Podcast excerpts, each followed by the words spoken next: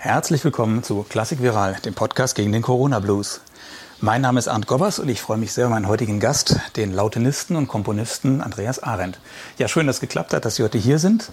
Ich bin ganz überrascht, dass Sie keine Laute mitgebracht haben, sondern ein ganz anderes Instrument, mit dem Sie jetzt gerade den Einführungsjingle gemacht haben. Das sieht aus wie eine Gitarre. Ja, das war auch mal eine. Das, ist, äh, das war meine Beschäftigung während der Corona-Zeit. Da ich ja auch Komponist bin, beschäftige ich mich mit vielen Arten von Musik und bin ja auch über die Gitarre zur Laute gekommen und habe sozusagen da einen alten Faden aus meiner Biografie wieder aufgegriffen. Mhm. Können wir trotzdem erstmal auf die Laute zu sprechen kommen, Sehr bevor gerne. wir dann darauf äh, kommen, was Sie jetzt machen mit der Gitarre? Denn Sie haben auch einen Geigenbogen dabei, also da bin ich mal sehr neugierig, was Sie da, womit Sie sich beschäftigt haben die letzten Monate. Vielleicht zunächst mal die Frage ganz global und naiv, was ist eine Laute? Eine Laute ist ein Zupfinstrument. Ähm, erkennt man meistens, also es ist relativ bekannt, es hat einen birnenförmigen Körpus. Äh, es kommt aus dem Orient, also es gibt im arabischen, türkischen Raum gibt es die Laute heute noch als klassisches Musikinstrument. Das ist eine Ud, ne? Oder? Ud, richtig, genau. Birnenförmiger Korpus und dann ist auch typisch eine schöne Rosette, geschnitzt ist die. Und äh, dann gibt es alle möglichen verschiedenen Variationen von Beseitungen. Im Orient auch ohne Bünde, im Okzident mit Bünden, um akkordisches Spiel zu. Kann man sagen, die Laute ist eine Instrumentenfamilie oder ist das doch eine, ein Instrument mit verschiedenen Ausprägungen? Denn Laute ist nicht gleich Laute, ne? anders als eine Geige. Geige ist eine Geige. Laute kann ganz unterschiedlich aussehen. Ne? Also, wenn ich richtig informiert bin, in der Systematik ist eine Geige eine Laute. Ah, Ist das nicht so, dass alle äh, Saiteninstrumente heißen Kurz- oder Langhalslauten in der Systematik? Ne? Ah, ja. Natürlich sind die Streichinstrumente eine andere Gruppe. das ist klar. ja.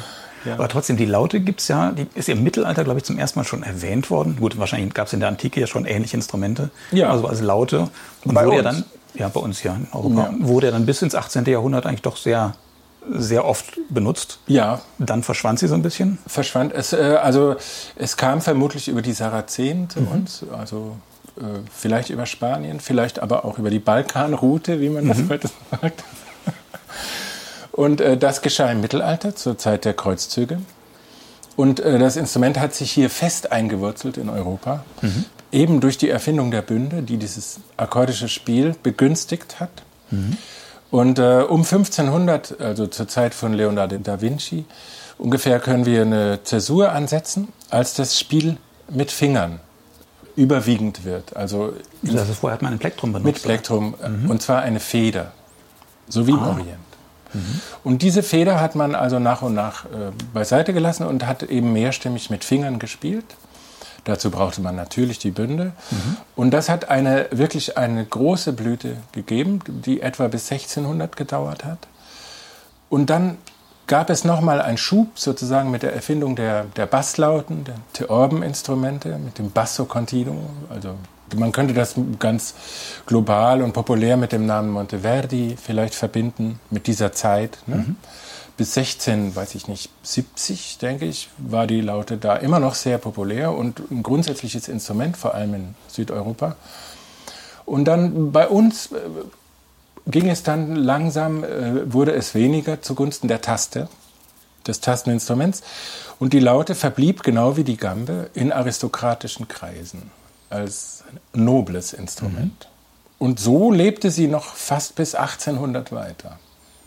Und äh, ist aber dann nicht von der Gitarre abgelöst worden. Ne? Die Gitarre ist nicht der richtige Nachfolger der Laute, oder? Eigentlich nicht. Ja, aber natürlich gibt es da eine Überschneidung. Das ist klar. Die letzte Laute war sicherlich noch mit angesetzten Bassseiten und die war sicherlich weit weg von der Stimmung der Gitarre. Die war wie eine Barocklaute gestimmt. Das ist anders als die Gitarre, die äh, diese Quartstimmung hat. Aber die Barocklaute hat eine Terzstimmung. In dem Moment, sagen wir mal, 1770 war das was ganz anderes. im deutschsprachigen Raum. Mhm. Ja. ja, und wie ist das jetzt, wenn das jetzt über so einen langen Zeitraum dieses Instrument äh, ja existiert hat und sich auch entwickelt hat? Sicherlich über verschiedene Epochen dann hinweg, auch von Land zu Land unterschiedlich. Ich kann mir vorstellen, da gibt es dann verschiedene Instrumententypen, da gibt es verschiedene Stimmungen, verschiedene Notationen, also was. Kann man das irgendwie alles im Blick haben oder muss man sich spezialisieren als laut, wie sagt man, Lautenist oder Laut Lautenist? Sagt Lautenist, man, ja. nicht Lautist, sondern nein, Lautenist. Nein, nein. genau. Ich glaube, man könnte das vielleicht schaffen, alles zu machen. Die Frage ist, auf welchem Niveau. Mhm. Also alleine sehr gut Renaissance-Laute zu spielen, ist, denke ich mal, eine Lebensaufgabe. Also ich finde, dieses Instrument ist definitiv so schwer wie Geige oder so. Weil das ist klein und es braucht eine unglaubliche Exaktheit. Und bei der Theorbe stehen wir vor ganz anderen Problemen. Da ja, geht es sagen Sie noch mal kurz, was ist eine Theorbe? ah, die Theorbe. Art, genau, eine Art von, von, von Laute, ne?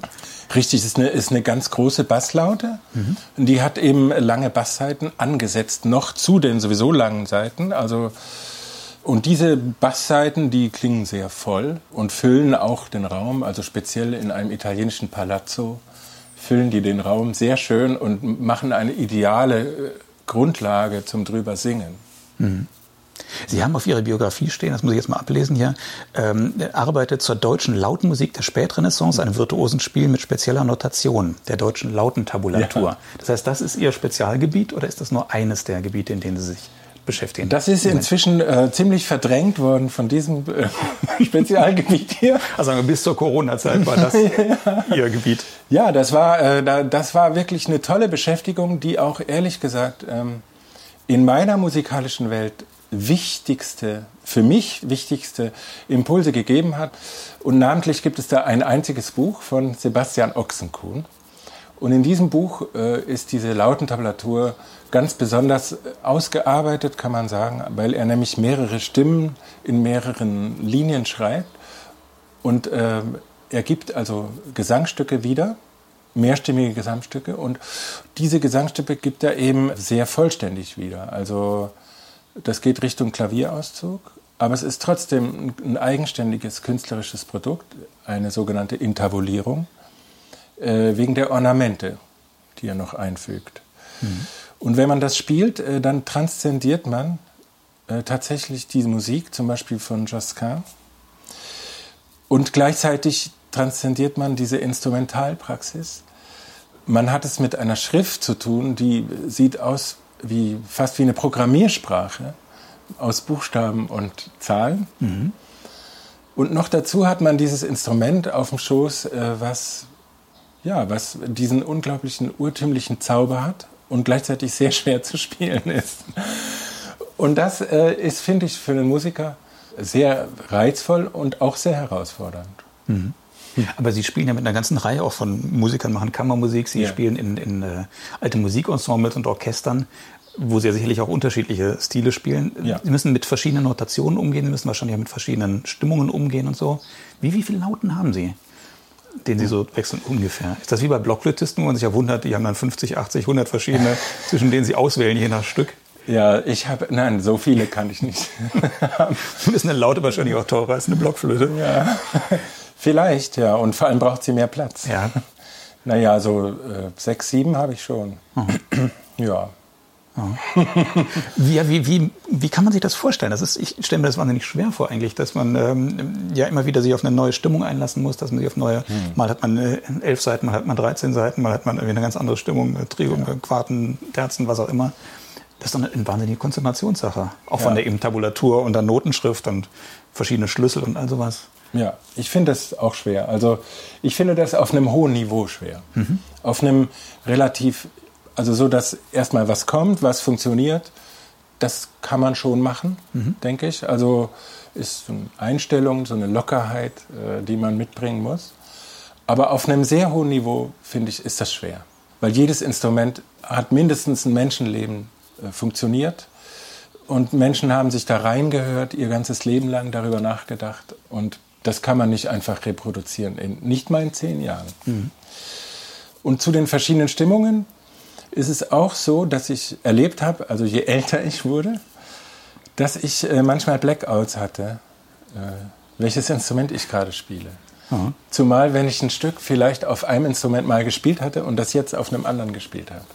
Das würde normalerweise nie passieren, aber mhm. in dieser Situation, wo man vielleicht abgelenkt ist von, von irgendeiner Aktion der Mitspieler oder, oder des Dirigenten oder irgendwas, was gerade passiert, dann kann es passieren, dass man blind an die falsche Stelle greift. Ja. Apropos, die richtige Stelle zu finden, wie, wie geht das überhaupt? Wenn man jetzt, ja, ich sag mal, es gibt ja laut mit 13 Seiten. 13 Seiten ist, glaube ich, mhm, relativ 13 Standard, Chöre, ne? ja. 13 Chöre. Das heißt, das sind nur noch Doppelseiten. Das sind dann genau. 26 oder ein paar weniger, aber jedenfalls so genau so. ungefähr. Das heißt, wie, wie wissen Sie, welche Seite Sie jetzt überhaupt treffen müssen? Und die zweite Frage, wie treffen Sie die dann auch? Weil man ist ja auf einen Blick, also ich meine, bei sechs Seiten meiner Gitarre, das ist ja noch irgendwie zu überblicken, aber 13 Seiten auf einen Blick ja. ist ja nicht so einfach. Ne? Dazu ist ganz wichtig, dass die Chöre müssen den gleichen Abstand alle voneinander haben. Also wenn da eine Laute äh, komisch gebaut ist, dann ist das, sind das Jahre, die das dauert, ehe man das gelernt hat. Ja. Und dann sind die Finger ja zugeordnet. Also nicht Finger recht, an der rechten Hand, ne? nicht pro mhm. Seite natürlich, aber die Finger, also ich unterscheide zwischen den Daumen und dem, den Fingern.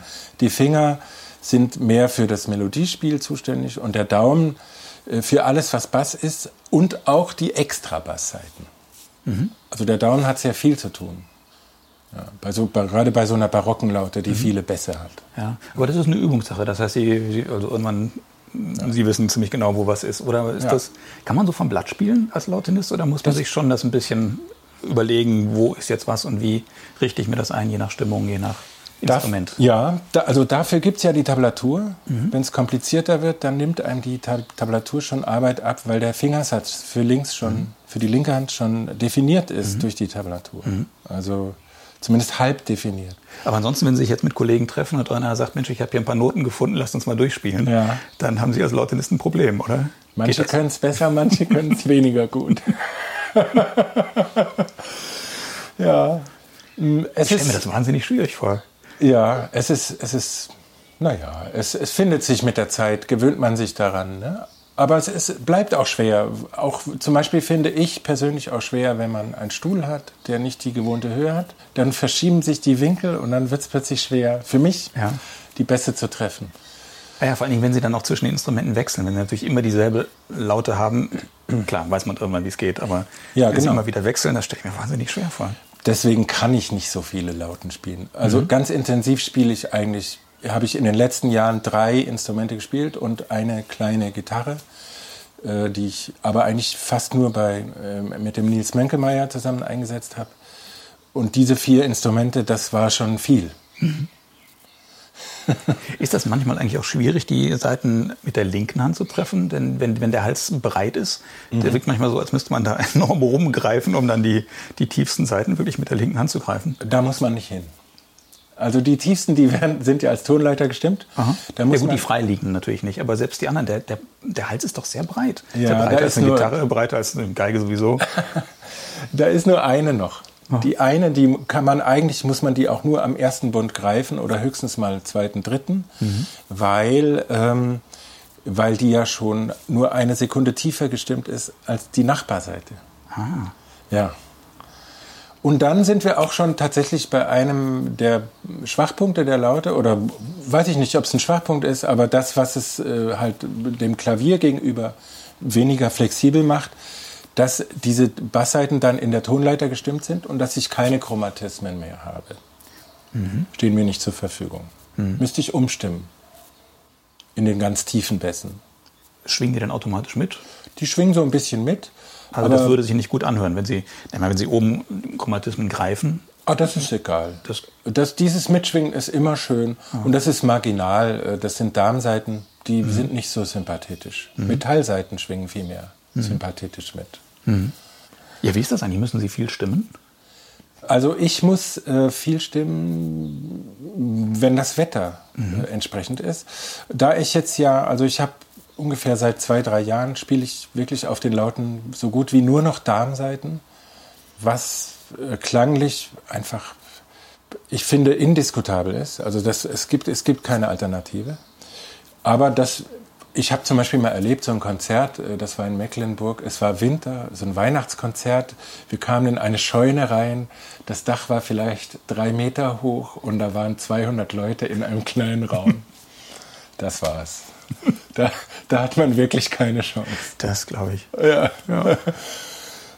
Also, das heißt, wenn Sie, wenn Sie, wenn Sie jetzt 13 äh, Chöre oder 13 ja, Seitenchöre, sind dann 13 Chöre oder sind es ein paar weniger Chöre? Ja, genau. Aber, es heißt immer Chöre, ja. Mhm. Aber das heißt, Sie haben doch dann über 20 Seiten, die Sie stimmen müssen. Teilweise ja. Und bei einer, bei einer Geige mit, mit alten Darmseiten, äh, selbst da mit den vier Seiten ist man ja schon beschäftigt, dass ja. sie immer mal wieder verstimmen. Ja. Das ist ja die Hölle. Natürlich sind diese Seiten. Oder bei der Gambe sechs Seiten, die stimmen ja auch dauernd. Sechs, ja, ja die Seiten, die wir haben, die sind ja nicht alle so intensiv genutzt. Also wenn jetzt einer von meinen Kontraseiten, wenn die jetzt mal ein bisschen falsch ist, dann ist das sehr unangenehm, wenn sie dran ist. Aber ansonsten bemerkt man es nicht. Mhm. Also, aber es, es ist ein bisschen mehr Arbeit, ja, natürlich. Mhm. Ja. Man kennt dann seine Seiten mhm. irgendwann.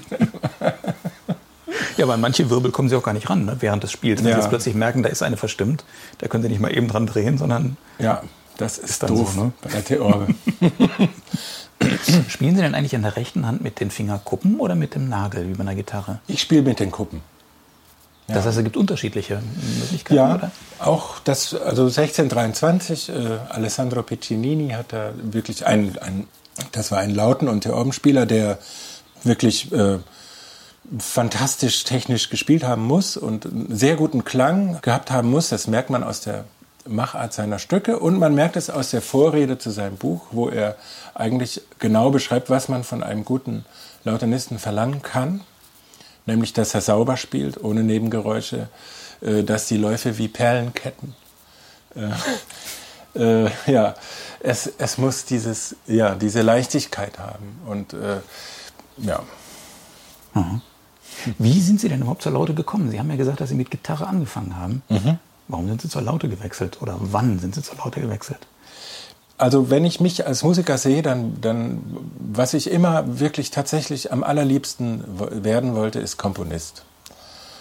Ich hatte früh Gitarre gespielt, äh, das fand ich irgendwie toll und äh, konnte dadurch ja schon einiges improvisieren und komponieren und ähm, Wobei die meisten Kinder ja irgendwie zur Gitarre greifen, weil sie eigentlich auch Musik machen wollen. So war es natürlich. Was bei, bei Ihnen auch. ich war bitter enttäuscht, als mein Vater dann meinte, also na, nein, du spielst auf der akustischen Gitarre. Und ich so, nein, ich wollte. Aber mh, hm, letztlich, äh, heute liebe ich die akustischen Instrumente. Also da habe ich auch, mh, hm, ich weiß nicht, ob ich mich irgendwann anders entscheide, aber äh, irgendwann, so als ich Mitte 20 war, habe ich entschieden, das ist meins. Mhm. Akustische Instrumente. Und jetzt hatte ich die Gitarre und ich hatte die Komposition. Ich hatte auch ganz viele Biografien immer gelesen von Komponisten. Die hatte mein Vater mir gerne gegeben. Und ich erinnere mich genau an die Händel-Biografie, wo eben drin stand, dass äh, der dunkle Klang der Guitaren das Orchester bereichert hätte. Und da habe ich gesagt, Moment, das bin ich. und erst viel später wurde mir klar, dass damit Lauten gemeint sind. Und im Musikgeschäft sah ich dann mal eine hängen und da war ich auch noch ein Kind und dachte, das, das ist ganz klar, das, das will mhm. ich machen. Wenn das dann bei den Händelopern vorkommt. Weil ich als Gitarrist, äh, ich hatte ein Problem mit diesem äh, Repertoire, weil ich immer fand, äh, spanisches Repertoire kann ich, lag, ich dachte, ich, ich fühlte mich nicht kompetent, mhm. das adäquat wiederzugeben, mit meiner Sozialisierung da aus dem Dorf in Bayern. und äh, Jazz ging es mir eigentlich ähnlich, obwohl ich das sehr liebte. Auch Bossa Nova habe ich äh, gespielt und so. Aber letztlich habe ich gedacht, nein, Klassik hier, das, das, das verstehst du, damit bin ich aufgewachsen als Kind und äh, deswegen dachte ich, doof mit der Gitarre, dass man da irgendwie so wenig mit anderen interagieren kann. Und da war ich auch mit der Laute gut. Mhm. Aber die Laute ist ja schon eine Entscheidung wirklich für die alte Musik, ne? nur alte Musik zu machen. Das war was, äh, was sehr spät für mich sich ein bisschen problematisch gezeigt hat. Eigentlich erst, als ich angefangen habe mit dieser deutschen Lautentablatur, als ich, als ich mal so gesagt habe, jetzt muss ich wirklich mal rausfinden, ob ich das wirklich kann. Was richtig Schweres, wirklich gut spielen. Und ähm, bis heute wage ich das nicht zu beurteilen, aber immerhin habe ich eine CD aufgenommen damit. Und der Tonmeister hat nichts gesagt. Äh, und dann habe ich aber gemerkt, dass mit dieser Laute man doch tatsächlich sehr stark verbunden wird. Egal, was man drauf spielt. Natürlich habe ich auch für Laute komponiert. Aber trotzdem, äh, diese Laute, ich selbst verbinde die mit alter Musik. Und das muss auch irgendwie so sein. Mhm. Und äh, deswegen habe ich vielleicht sogar fast unbewusst einen Ausweg auch gesucht. Ein mhm. bisschen. Mhm. Wo wir dann jetzt dazu kommen, ja, Sie, Sie jetzt machen. Ja, jetzt bin ich gespannt. Ja. Also ich hatte natürlich auch Gitarren immer, habe ich immer noch. Und ich hatte auch durch das Kompositionsstudium und die Komponisten hatte ich immer wieder auch Experimente gemacht mit Bogen und dachte mir irgendwann, was ist eigentlich, wenn man so eine Gitarre so umbaut, dass man den Bogen wirklich benutzen kann. Das war 2019. Und seitdem äh, hat mich das nicht losgelassen. Ich habe äh, also einen Gampenbauer, Valentin Ölmüller, hier aus Potsdam, mhm. der hat mir dann die erste Gitarre so eingerichtet. Und diese, die ich jetzt dabei habe, ist schon die zweite. Äh, man muss bestimmte Veränderungen vornehmen, damit das überhaupt vernünftig geht. Also man braucht einen Stimmstock. Mhm. Man muss natürlich die, den, den Steg runden, damit man mhm. überhaupt die Seiten einzeln streichen kann. Mhm. Und dann äh, muss ich und bin immer noch, stecke mittendrin, eine Technik entwickeln, weil ich natürlich das Zupfen nicht aufgeben will. mhm. Also dann könnte ich ja Gambe spielen mhm.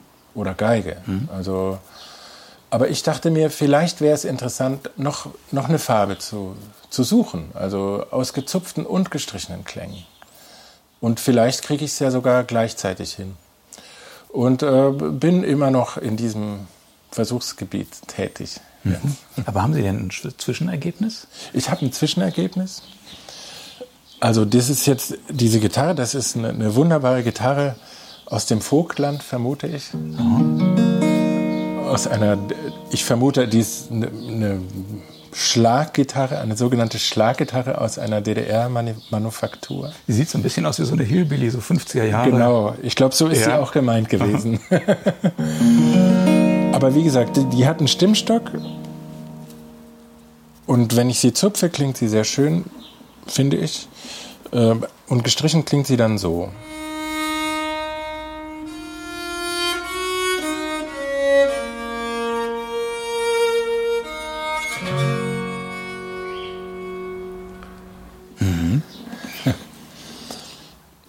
Als ich das so, die ersten Klänge so spielte, dachte ich, das ist einfach was ganz anderes. Das äh, ist gar keine Konkurrenz zum bestehenden Streichinstrument. Auch nicht zur Gambe.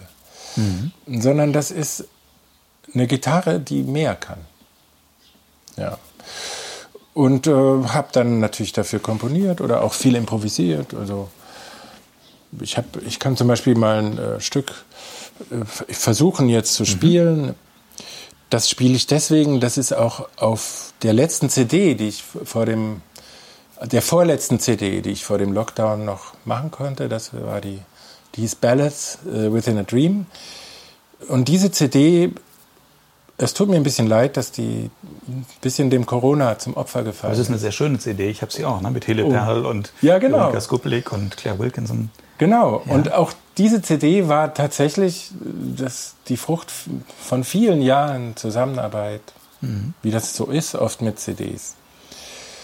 Und ähm, da ist I Will Give My Love an Apple auch ein Lied, äh, was mich seit eigentlich, ich weiß nicht, seit ich so 16 bin, da habe ich das zum ersten Mal gehört oder gelesen auf Noten. Mhm. Und das spiele ich jetzt ja. hier drauf. Ja. Oder ich versuche es zumindest mhm. rum.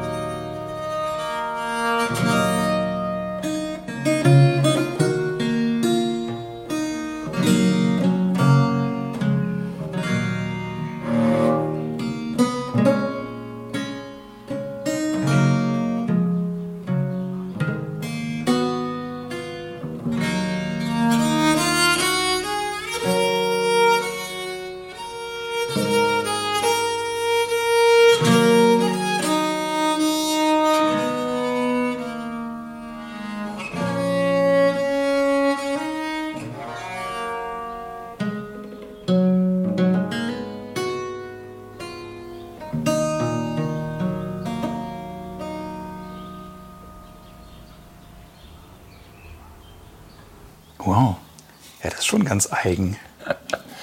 Ja, ja. schön. Ja, ich habe dann, also während Corona äh, habe ich viel improvisiert, auch nicht unbedingt jetzt nur klassisch. Ich habe äh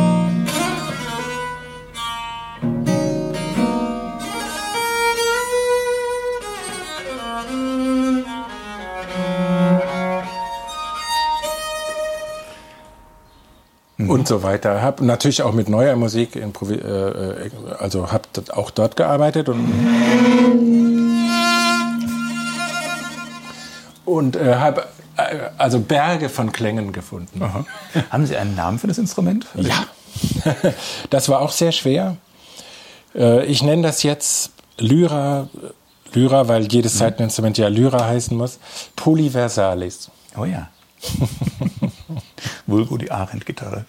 ja. Meine ähm, Tochter sagt, ich soll das äh, All-in-One nennen. Aha. Auch nicht schlecht. ähm, gibt es eigentlich auch viel neue Musik für, für Laute oder ist das ein Instrument, das Komponisten, na gut, sie können sich ihre, selbst, ihre Musik selbst komponieren, aber auch ja. Kollegen sind ja eigentlich immer auf der Suche nach neuen Klängen, nach neuen Instrumenten. Ja. Wird die Laute wiederentdeckt von zeitgenössischen Komponisten? So ein bisschen, ja. Ich habe ein Buch gemacht, äh, wo ich Stücke gesammelt habe, so um die bis 2015. Ähm, das kann ich über mich sagen. Äh, und ich weiß, dass ich von anderen Leuten Stücke gespielt habe. Auch Sachen teilweise für mich äh, komponiert wurden. Und jetzt entsteht auch gerade wieder was. Also es, äh, es gibt diese Konzertreihe Outer National. Mhm wo wieder Ensemblestücke entstehen, wo ich dann beteiligt sein werde, beziehungsweise schon entstanden sind. Ja, richtig. Mhm. Ja, wenn man sich für die alte Musik äh, jetzt irgendwie festlegt oder da in der, nur in der alten Musik sich bewegt, dann ist das ja auch irgendwie eine Festlegung auf das Freiberufler-Dasein. Nicht? Ja. Ist das nur ein Vorteil oder gut, im, zu Corona-Zeiten war es jetzt auch ein Nachteil, aber ist das eigentlich etwas, was Sie, was Sie genießen, diese, diese Freiheit in der Szene? Oder sind Sie doch manchmal neidisch und denken, also ein paar Strukturen, staatlich geförderte Strukturen für die alte Musik wären eigentlich auch an der Zeit, statt nur die Sinfonieorchester mhm. zu, äh, zu subventionieren? Ja, das wäre toll, wenn man äh, das so machen würde, dass man das, was die Sinfonieorchester haben, lässt und mhm. noch dazu den, den Freien mehr gibt. Das wäre toll. Ja. Wenn man aber sagt, wir geben den Freien mehr, dafür schaffen wir zwei Sinfonieorchester ab, dann ist das wieder sehr bitter. Mhm. Ich habe selbst in, in, in Chemnitz war das eine Oper mitgespielt. Da gibt es eben so ein Sinfonieorchester. Das ist vielleicht ein typisches Beispiel für eine kleinere Stadt, was in Deutschland natürlich ein traditionsreiches, tolles Sinfonieorchester hat. Und im Gespräch mit den Musikern, die dort sind, wurde mir klar, dass das Orchester einfach eine Schlüsselstellung für das ganze Musikleben der Stadt innehat. Durch seine Mitglieder, die einfach in allen möglichen Bereichen tätig sind. Und sowas ist, ist glaube ich, wirklich Gold wert. Nur ist es erstaunlich, so eine Truppe wie die Akamusi Akademie für Alte Musik Berlin ja. oder Concerto Köln oder Freigeber Rockorchester, mhm. sind ja alles Freiberufler. Ja. Die gibt es seit 30 Jahren oder wie lang und trotzdem, gut, sie kriegen mittlerweile, glaube ich, alle ein paar Subventionen, aber so ja. richtig staatlich abgesichert sind sie nicht. Keine Anders als ein Sinfonieorchester in der kleinsten Mittelstadt hier in Deutschland. Das ja. äh, ist schon komisch, dass sich da nichts tut eigentlich. Das ist, ja, das ist diese konservative, ähm, also diese Musiklandschaft gibt es ja nur, glaube ich, wegen so einem gewissen deutschen Konservativist, Konserva, wie heißt Konservatismus. danke, danke. Aber natürlich bedeutet das auf der anderen Seite auch, dass diese Strukturen dann halt die gleichen bleiben. Mhm. Solange man das ausgleicht mit Förderung, ist das gut. Also ich sehe, dass wirklich der Senat von Berlin ich kann mich nicht anders äußern, als dass ich sehe, dass die wirklich sehr viel getan haben mhm. für die Musikszene. Mhm. Natürlich sind bestimmt auch Dinge gestrichen worden und das ist, ist natürlich sehr, sehr bitter. Mhm. Ist da eigentlich, sind das zwei verschiedene Welten, die alte Musik und die, die Musiker, die sich jetzt sagen wir mal nach 1800 irgendwo oder nach 1715 in der, in der, in der Musik bewegen? Oder ist das durchlässig oder ist das doch eine Welt? Ich meine, Sie arbeiten zum Beispiel mit Nils Mönkemeyer, Sie arbeiten ja mit Musikern von beiden Seiten oder wie man es nennen soll. Ja, Ich bin der mittlere, äh, das mittlere Geschwister von dreien. Ich mhm. kann nicht anders. Ich. Aber also gerade der äh, Nils Mönkemeyer, das ist gut, dass Sie das sagen. Das ist ein Musiker, der, der kann tatsächlich beides. Mhm. Es ist so. Der weiß so viel über Barockmusik und hat so viel gehört und selbst studiert und, und gemacht. Solche wie ihn gibt es auf diesem Niveau, auch vom Bekanntheitsgrad, kaum, mhm. soweit ich das überblicke. Dann gibt es doch bei den Streichern, denke ich, ist es üblich, auch, also bei den guten Streichern ist es schon häufig, dass die 18. Jahrhundert gut spielen, auch auf dem, auf dem Barockinstrument. Mhm. Beim 17. Jahrhundert sieht's dann, wird es dann dünner. Mhm. Und so richtig das, was man als Lautenist für alte Musik hält, was aus dem 16. Jahrhundert ist, da gibt es dann wirklich ganz wenig Überschneidungen. Ja. Ja, es ist ja auch ein Phänomen, dass Bach so als der Anfang unserer Musik gilt. Wobei ja doch da noch mindestens zwei Jahrhunderte oder drei Jahrhunderte ja. irgendwie richtig interessante Musik davor liegen. Das hätte der, der hätte das niemals unterschrieben. Mhm. Niemals. Also er, denke ich, hat sich eher als jemand gesehen, der der Sachen zusammenführt, die schon da sind, mit seiner überragenden Kompositionstechnik. Mhm. Wie ist das eigentlich? Wie oft werden Sie gebraucht als Lautenist in diesen, in diesen größeren Ensembles und in den alten Musikorchestern? So was wie Akamus und so, in diesen großen Besetzungen der Gechinger Kantorei, mit denen spielen Sie auch. Ja. Wird da oft eine Laute benutzt? Oder ist es eher selten, dass man eine Laute braucht? Ich weiß nicht, wie es jetzt nach Corona wird. Aber vorher war das schon üblich, dass man jetzt bei einem Oratorium, was jetzt vielleicht nicht von Bach ist, doch eine Laute dabei hat. Auch wenn die Musik von 1740 ist. Mhm. Sprich, so Vivaldi, also Vivaldi ohne Laute ist auch wirklich, würde ich nicht raten. Mhm. Aber es ist ja schon ein Phänomen, so im 19. und 20. Jahrhundert hat der Komponist festgelegt, wie die Besetzung aussieht. Ja. Das heißt, bei der alten Musik ist es nicht so. Ne? Also das kann der Dirigent oder der Projektleiter oder wie man ihn nennen soll, mhm. kann im Grunde entscheiden, die Besetzung möchte ich haben oder die nicht. Na gut, er kann natürlich nicht völlig frei wählen. Es gibt ja, ja. schon schon äh, bestimmte Standards oder bestimmte äh, Quellen, die nahelegen, so ja. ist es richtig, so oder so hat man es damals gemacht, so nicht. Je tiefer man eintaucht, desto klarer wird das Bild. Ja. Also eigentlich ist es dann doch sehr klar. Ist es, ist es wirklich so, ja? Ist ja. es nicht doch so, dass man sagen kann, man kann es so oder so machen, man kann es auf ein anderes Instrument legen, man kann die Besetzung nehmen oder die Besetzung nehmen. Man war doch damals auch sehr flexibel und sehr frei. Also Pretorius ist so einer, der nach dem Dreißigjährigen Krieg und auch Scheid ganz bewusst haben sie tatsächlich ihre Stücke so angelegt und haben das auch geschrieben, was man durch was ersetzen kann in den Vorworten. Und bei Bach sieht man aber dann schon, dass er das dann auch bearbeitet einfach. Also gerade die lauten Stellen, also die in der Matthäus-Passion, was die Gambe spielt, diese Arie, mhm. Daliam, dadan, dadin, dadam, pidam, die ist ja für Laute zuerst komponiert worden, was man ihr auch anmerkt. Mhm finde ich. Aber Bach hat sie selbst für Gambe dann bearbeitet, bei einer mhm. anderen Gelegenheit, als vielleicht keine Laute zur Verfügung stand. Mhm. Also man ist irgendwie frei, aber nicht so ganz frei. Man kann nicht alles irgendwie machen, wie man will. Ja. Glaube ich nicht. Jetzt fällt mir noch ein anderes Instrument ein, äh, die Mandoline. Da gibt es ja. ja. auch irgendwie Ensembles. Ist das auch eine Lautenart oder ist das doch was anderes? Ich meine, dass es äh, systematisch auch zu den Lauten gehört. Ja. Das heißt Mandolinenliteratur, da gibt es ja auch ganze Orchester und all sowas. Tolle Sachen. Tolle Sachen, ja. ja.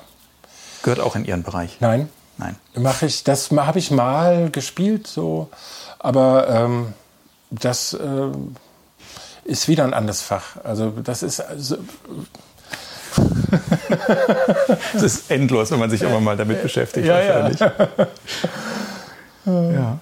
Wie ist denn überhaupt die Szene hier in Berlin, die alte Musikszene? Sie wohnen ja nun hier in Berlin, sind hier mhm. über zugange. Ja. Man hat so, wenn man an alte Musik denkt, ja vor allen Dingen Köln äh, vor Augen. Mhm. Man hat immer so das in Bremen äh, mit diesem, ja doch mit der Hochschule, mhm. Freiburg da mit dem Rockorchester. Gut, hier gibt es die Akamus und hier gibt es die Lautenkompanie. Und trotzdem hat man immer das Gefühl, in Berlin passiert eigentlich weniger in der alten Musik als in anderen Orten. Ich weiß nicht, ob das stimmt. Mhm. Selbst Thüringen und so oder irgendwo in Mitteldeutschland, da gibt es auch eine Menge Leute, ja. die Ensembles haben vielleicht weniger struktureller Rückhalt. Ne? Es ist auch hier zum Beispiel die Hochschule, äh, die alte Musikabteilung der Hochschule. Da gibt es äh, wackere Leute, die gute Arbeit machen, aber hat nicht dieses Gewicht in der Stadt. Wie, mhm. zum, wie das ist zum Beispiel in Weimar. Da mhm. spielt das eine Rolle, diese Hochschulabteilung. Oder der Radiosender war es in Köln, der das dann doch sehr gefördert hat, denke ich. Ne? Da passiert hier schon auch was, aber Berlin ist halt auch groß und äh, ja. die Konkurrenz ist auch stark. Also die Philharmoniker sind einfach ein Riesenname. Da muss man erstmal dagegen was setzen. Allein vom, vom Marktdenken jetzt her. Ne? Mhm. Was ich aber beobachte, ist, dass die Leute, die einfach die Musik ausüben, dass die sich vernetzen. Also es gibt jetzt so eine Vereinigung alter Musik, was sehr erfreulich ist. Und die haben auch schon tatsächlich ganz konkrete Erfolge erzielt in der Politik, also haben Fördertöpfe schon mhm. erschlossen, also haben das dem, dem, klar gemacht, einfach, dass, dass es auch gefördert werden muss, was wirklich sehr positiv ist, mhm. meiner Meinung nach. Ja, da gibt es Leute und wir haben auch selbstverständlich den Zuzug von guten Musikern nach mhm. Berlin, mhm. weil wir haben einfach einen großen Zuzug nach Berlin sowieso mhm. und auch in der alten Musik kommen wirklich interessante mhm. Leute. Das heißt, wenn Sie ein Projekt haben und suchen Leute, klar, das ist immer eine persönliche Frage, dann nehmen Sie auch jemanden aus Bremen oder aus Köln oder sonst wo, aber Sie könnten hier in mhm. Berlin auch genug Leute suchen, finden. Ich, oder? Das, ja, so ist es. Mhm. Ich, ich, persönlich, ich weiß gar nicht warum. Ich liebe das, wenn man das mit nur Leuten von der Stadt macht. Mhm. Dann muss keiner Zug fahren. ich persönlich liebe das auch, wenn ich irgendwo engagiert bin, äh, wo ich wohne. Mhm. Das ist doch toll. Dann ja. fährt man mit dem Fahrrad dahin. Aber könnten Sie auch davon leben oder sind Sie dann doch davon abhängig, dass Sie ein großes Netzwerk haben und dass Sie auch woanders spielen? Wie alle anderen muss ich aus Berlin raus. Ist so, ne? Zum Überleben. Ja. Mhm. ja gut, es mag einige geben, die hier mhm. überleben können, aber ich, das sind wirklich die wenigsten, mhm. denke ich. Mhm. Wobei Sie ja noch unterrichten, nicht? an der Hochschule in Rostock. Ja, aber das ist sehr, sehr kleine mhm. Beschäftigung. Mhm. Das ist nur Nebenfach für die Gitarristen. Ah, okay. Was unterrichten Sie denn da eigentlich? Also haben Sie ja vorhin gesagt, ja klar, Laute, aber ich meine, wenn Sie gesagt haben, das ist ja so ein breites Feld, mhm. welches, welches Spezialfeld der Laute unterrichten Sie da? Oder was, was bringen Sie den Gitarristen dabei? Das ist eine sehr gute Frage. Ich, hab, äh, ich wurde dazu auch gefragt von der Hochschule und ich musste leider äh, sagen, dass ich finde, dass in diesen, wie viel sind es, vier, glaube ich, Semester, eine Wochenstunde dass man da einfach gar noch nicht mal an die Stelle kommt, wo man überhaupt anfangen könnte. Weil die Laute ist ja anders gestimmt als eine Gitarre. Das heißt, der Student muss die Tablatur lernen. Er muss diese neue Stimmung lernen. Er muss damit umgehen, dass das Instrument viel feiner und delikater ist. Er muss äh, damit umgehen, dass die Saiten doppelt sind. Und dann soll er noch eine neue Musik äh, kennenlernen. Einmal wurde ich gefragt, ja, die Hochschule hat ja auch die Theorbe, also ein Generalbassinstrument. Wir haben ja dieses tolle Bach-Projekt. Könnte da nicht ein Student von Ihnen dann Theorbe spielen? Das also, genau, in zwei Monaten. Das geht nicht. Mhm. Das ist wirklich ganz schwer. Und das sind so Tonarten, die sind auf der Laute richtig schwer zu spielen. Mhm. Das kann man nicht schaffen. Ja. Ja, ist das dann doch, wenn man, wenn man ja nur so für sich spielt, relativ einfach von der Gitarre auf eine Laute umzusteigen oder fühlt sich das völlig anders an? Braucht man da eine ganze Weile? Wie von der, von der, von der akustischen Gitarre zur E-Gitarre. Selbst da sind ja schon die Seiten, das ist ein ganz anderes Gefühl. Sehr in der linken Hand plötzlich. Sie haben es beim Namen genannt. Das klingt, ist, es fühlt sich völlig anders an. Ne? Es ist ein völlig anderes Instrument, oder? Ist es doch. Ja, ja. Auch in seinen Möglichkeiten. Ja. ja. Und so ist es da auch. Oh. Ja. Kommen wir nochmal zurück auf diese CD, Ballad Within a Dream. Ja. Da kombinieren Sie ja Kunstmusik und Volksmusik oder Folkmusik äh, aus, aus mhm. England. War das damals auch so durchlässig? Oder ist das Ihre Idee gewesen, das jetzt so kunstvoll zusammen zu, zu verbinden? Ich glaube, das war so durchlässig. Das ist auch so, auch so ein roter Faden, der sich durch meine Arbeit zieht. Also Laute und Lied sozusagen gehört für mich zusammen in der Wahrnehmung des 19. Jahrhunderts, aber auch, je mehr ich weiß über wirkliche alte Musik, auch da bemerke ich immer öfter, dass das klar assoziiert wird. Laute gehört zum Gesang. Und ähm, dann ist es doch klar, dass die Laute nicht nur ganz bestimmte festgelegte Tablaturen spielen muss, sondern es, also es liegt doch auf der Hand, dass wenn ich ein Lied singe, dass ich dazu spiele. Mhm. Und äh, dass ich das nicht unbedingt vorher aufgeschrieben habe. Und daraus kam dieses Ballads Within a Dream, wo ich dann sehr wohl doch alles aufgeschrieben habe. Aber ich habe das ein ganzes Ensemble wie eine, wie eine Laute behandelt. Das war wirklich eine sehr schöne Arbeit. Sie haben auf Ihrer Internetseite stehen, dass Sie auch eine eigene Gruppe haben, Metamorphosen Musiktheater. Ja. Vielleicht das zum Abschluss. Was ist das? Das sind drei Personen. June Teixeira ist Sängerin und äh, Forscherin, auch Musikwissenschaftlerin. Äh, meine Wenigkeit. Und Niklas Trüstedt äh, ist ein Berliner Urgestein, Künstler, Gambist, Sänger und begnadeter Rezitator. Und was machen Sie da für Projekte und wann kann man sie wieder erleben? Ja. Wir haben also so eine Reihe gemacht, ähm, Epos, die Erzählung geht weiter. Äh, das beruhte auf einem Artikel von Walter Benjamin, der heißt Der Erzähler, mhm. Wo er eigentlich äh, den Unterschied, äh, also unter anderem zeigt er den Unterschied eigentlich zwischen medialer Nachricht, also Presse, ja, und was eine wirkliche Erzählung ist, die vielleicht auch Neuigkeiten transportiert, aber auf eine ganz andere Art. Ich erinnere mich jetzt spontan an den Satz, der Erzähler weiß dem Hörer Rat. Und dieser Artikel, der hat uns damals so fasziniert, dass wir gedacht haben, was ist denn Erzählen heute? Und wir sind ja Musiker und dachten, also natürlich muss Musik eine große Rolle spielen. Und so kam das zustande. Erzählung plus Musik als tragende Faktoren und aber auch ein Bühnenbild dazu. Mhm. Und so haben wir einfach verschiedene Erzählungen ausgewählt und haben die dann nach unserem Vermögen präsentiert. Im ja. Theater ohne Namen. Mhm. Im Prenzlauer Berg, ne? Im Prenzlauer ja. Ah, ja. Und das steht und fällt mit der Persönlichkeit von Niklas Trüstedt, weil er ist sozusagen der Erzähler. Ja, ja. Mhm. Und es gibt es weiter und Sie, Sie ich hoffe. werden demnächst. Mhm. Wie sieht es denn überhaupt bei Ihnen aus, so einem Terminplan? Füllt sich das so langsam wieder? Ja. Geht es jetzt los? Nee, nee, es ist, es, bei mir ist es gut. Mhm. Äh, ich habe das Jahr voll dann, also wenn mhm. das stattfindet. Mhm. Und das nächste, gut, das werde ich sehen. Aber ich nehme an, das wird schon, werden schon Dinge passieren. Mhm. Das heißt, im Moment sind Sie guter Dinge, Corona gerade noch so überstanden. Ja. Das Jahr. Und jetzt geht es wieder los mit Konzerten mit einem. Ich persönlich hatte einfach Glück. Ich war sowieso sehr erschöpft, just zu diesem Moment, als das begann.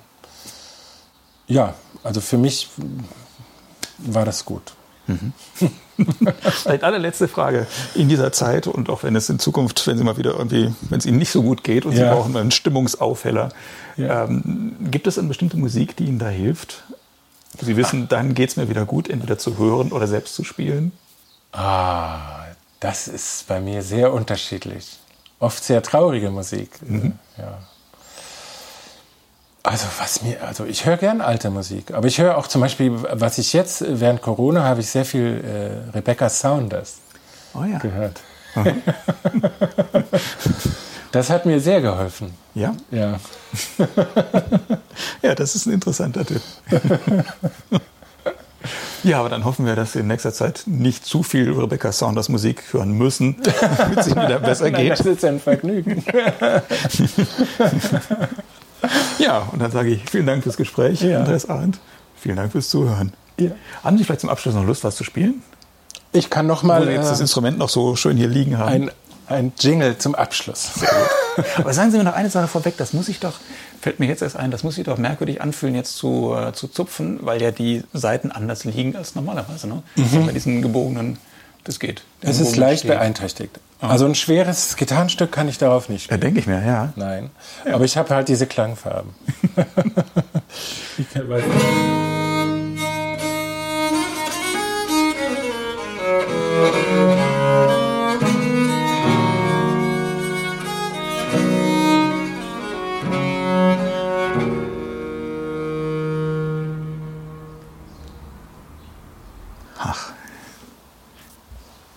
Vielen Dank.